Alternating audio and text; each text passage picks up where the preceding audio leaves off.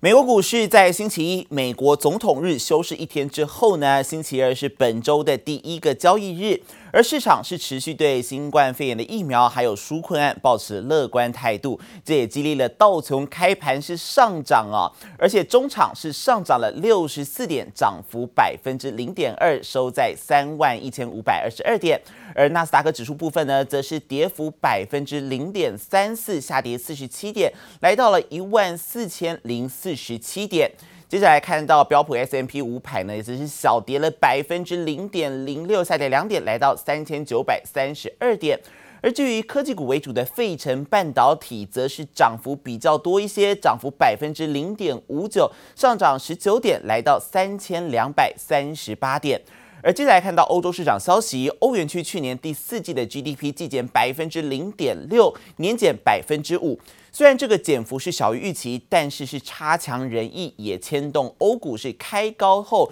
震荡走低，主要指数尾盘都是小跌。来看到德国股市的部分呢，跌幅百分之零点三二，跌了四十四点，来到一万四千零六十四点。至于法国股市，则是维持平盘，来到五千七百八十六点。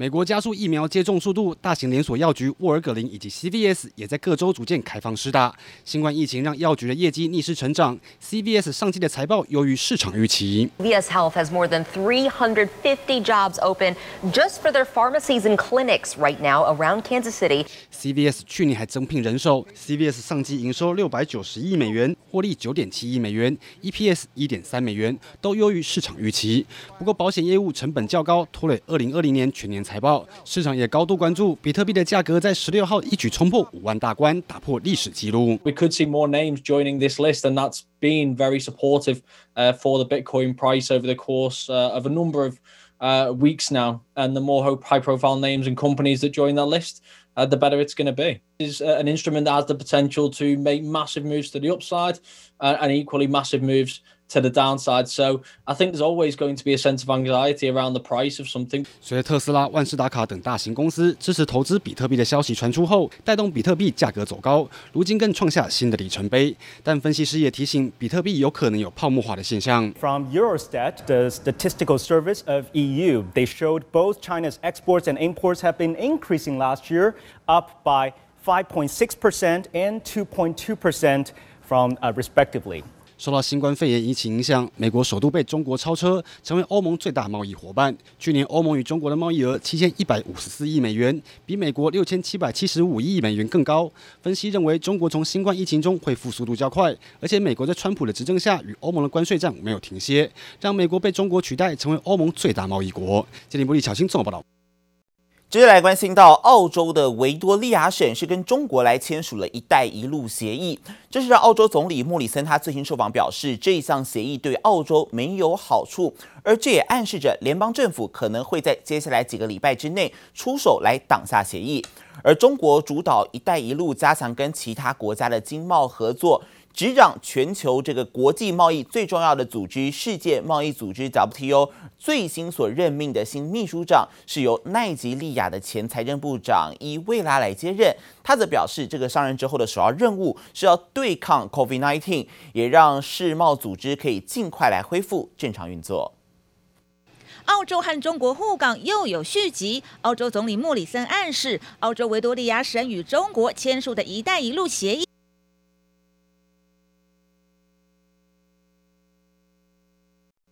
春节连假步入尾声了，而台股也将在今天是要正式开市。对于金牛年新春开红盘表现，法人预期啊，在过年期间，这个美股还有全球股市强涨的带动之下，不止有机会出现补涨行情。而第一金投顾董事长陈一光他更看好台股在今天开红盘是有望往前坡高点，也就是一万六千两百三十八点来迈进。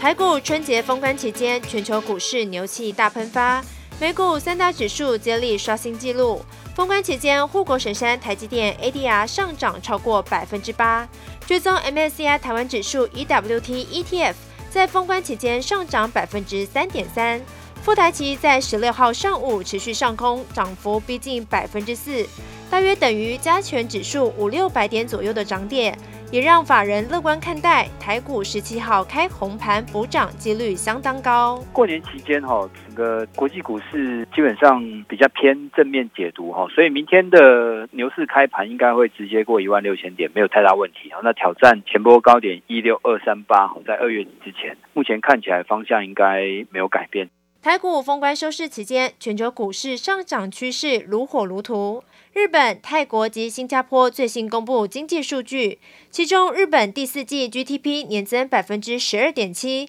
比经济学家预估的百分之十点一还要高。新加坡第四季 GDP 尽管比去年萎缩百分之二点四，但减幅仍比你先前预估的百分之三点五还要小。同时，南韩二月日均出口额也比去年增加百分之三十九点三，来到二十一点一亿美元，因此推升 MSCI 亚太指数、新兴市场指数以及印度股市同步打破历史纪录。台股的开红盘应该都是正面期待，元月营收的一些族群，然后跟美国财报联动的这些呃科技股、疫苗的这个呃期待，是不是能够获得控制？那这个疫情的数据，这些可能也都是开红盘之后，大家会特别关注，是不是会有相关的一些后续的一个发展？内资投顾董事长普遍期待台股金牛年表现。就看各种利多消息，加上外资买盘归队，能否让新的一年就能开出红盘好兆头？记者刘富慈、邱文杰台北采访报道。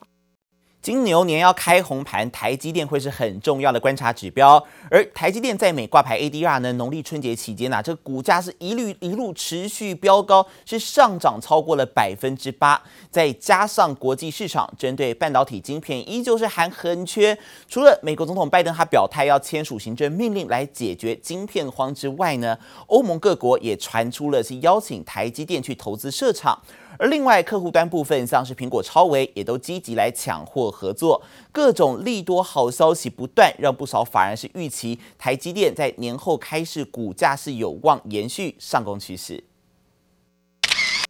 春节期间，台股封关，但台积电在国际股市依旧强劲。台积电 ADR 最新收盘价一路飙涨至一百三十九点一六美元，从二月五号的封关日至今，已经上涨超过百分之八。加上春节期间利多好消息不断，初六牛年台股开工，台积电也渴望再开红盘。The president is expected to sign an executive order mandating a government-wide review of supply chains for crucial goods, including semiconductors.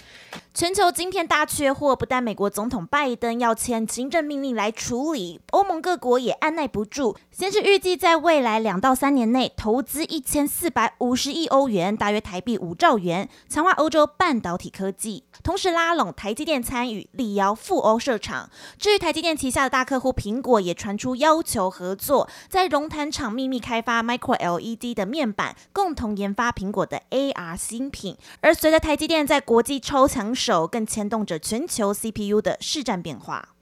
I'm so proud to show you for the very first time the AMD Ryzen 5000 series for high performance PCs, the world's first Zen 3 powered CPU.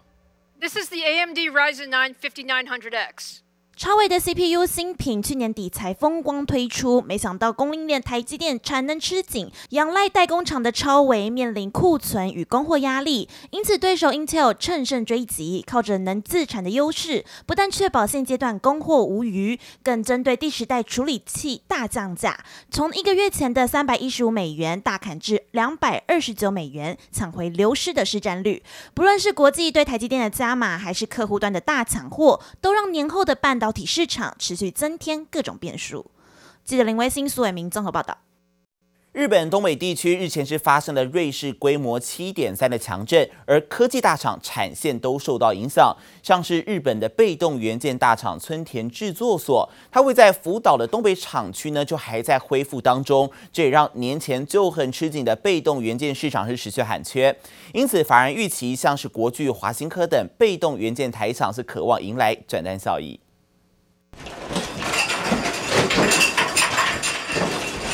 突如其来，天摇地动，床头柜上的台灯左摇右晃，差点掉下来。日本东北地区日前的七点三强震，不但造成家庭停电、铁路停驶，就连科技厂生产都受到冲击。日本被动元件大厂村田制作所紧急在官网发出声明，虽然灯谜厂和金泽厂目前已经恢复生产，但位于福岛的东北厂还在进行恢复工作，这也为年后的 MLCC 产能再增添变数。村田制作所はこの箔槽化技术と积层技术を开発し、世界最小サイズで最大の静电容量を持つ积层セラミックコンデンサの商品化を実现しました。 有着独步全球的技术，也让村田制作所的 MLCC 产能一直高占全球的三成以上。如今村田被迫停摆，但年前五 G 车用的需求又很强劲，导致全球被动元件市场库存量偏低，因此像是国巨、华新科等台厂有望喜获转单。确实会对于目前已经相对吃紧的一个被动元件的一个市场来说，会使得这个吃紧的程度更加剧，所以也使得后续涨价的这个可能性的几率就明显的一个提高。被动元件的供不应求，也让分析师指出年后的涨价氛围浓厚，就等开工后的产能动态。至于其他科技厂，也将接力试出景气展望。由软板厂台骏打头阵，MCU 厂新唐，机体大厂华邦电则是接力登场。在全球大缺料的情况下，各厂的产能需求、价格动态都将是开工后的最大看点。记者林威新、苏伟明综合报道。而这一场日本的规模七点三强震，也造成了车用晶片大厂瑞萨电子是暂停工厂运作，检查核心设施。而瑞萨是表示，工厂目前的供电很正常，不过是拒绝评论复产日期。分析师就指出了，目前看起来状况并不严重。如果可以像二零一六年时熊本大地震，在几天之内恢复工厂的运作，就不会造成生产地延。人来人往的车站地板都碎成一片。日本福岛地区十三日晚上发生规模七点三强震，造成车用晶片大厂瑞萨电子位于福岛县南方的茨城工厂短暂停电。瑞萨宣布，茨城工厂十四日暂停运作，对工厂的核心设施洁净室进行检查。瑞萨表示，工厂目前供电正常，动力设备都在运转，不过拒绝对复产相关状况发表评论。而工厂暂停运作的决定，恐怕会让全球车用晶片的短缺现象雪上加霜。大きなえリスクはないかなと思うんですけどえ、株価はそういうふうにいつも动かないんです。ただ不安さだけで、ニュースだけで时々动くことがあるのでえ、今はここを见ていると、まあもしかして少しだけの一応ここの操业停止が一応あったということで、え下がるかもしれないというえ考えをしています。まあ、瑞萨电子正在积极增加车用晶片产量，茨城工厂就是车用晶片生产厂，而瑞萨的米泽工厂。和高崎工厂则是建筑物和设备没有受到损坏，继续营运。瑞萨电子先前委托台积电代工车用晶片，上个月因为产能满载，为了确保交期，移回自家工厂生产，也让台湾分析师在年假期间紧盯复工进度。当然，如果它是能够在数日之内就能够完成的话，递延生产的情况就不会影响得很严重。但是如果它不行，需要往后递延，那就有可能这个订单就会。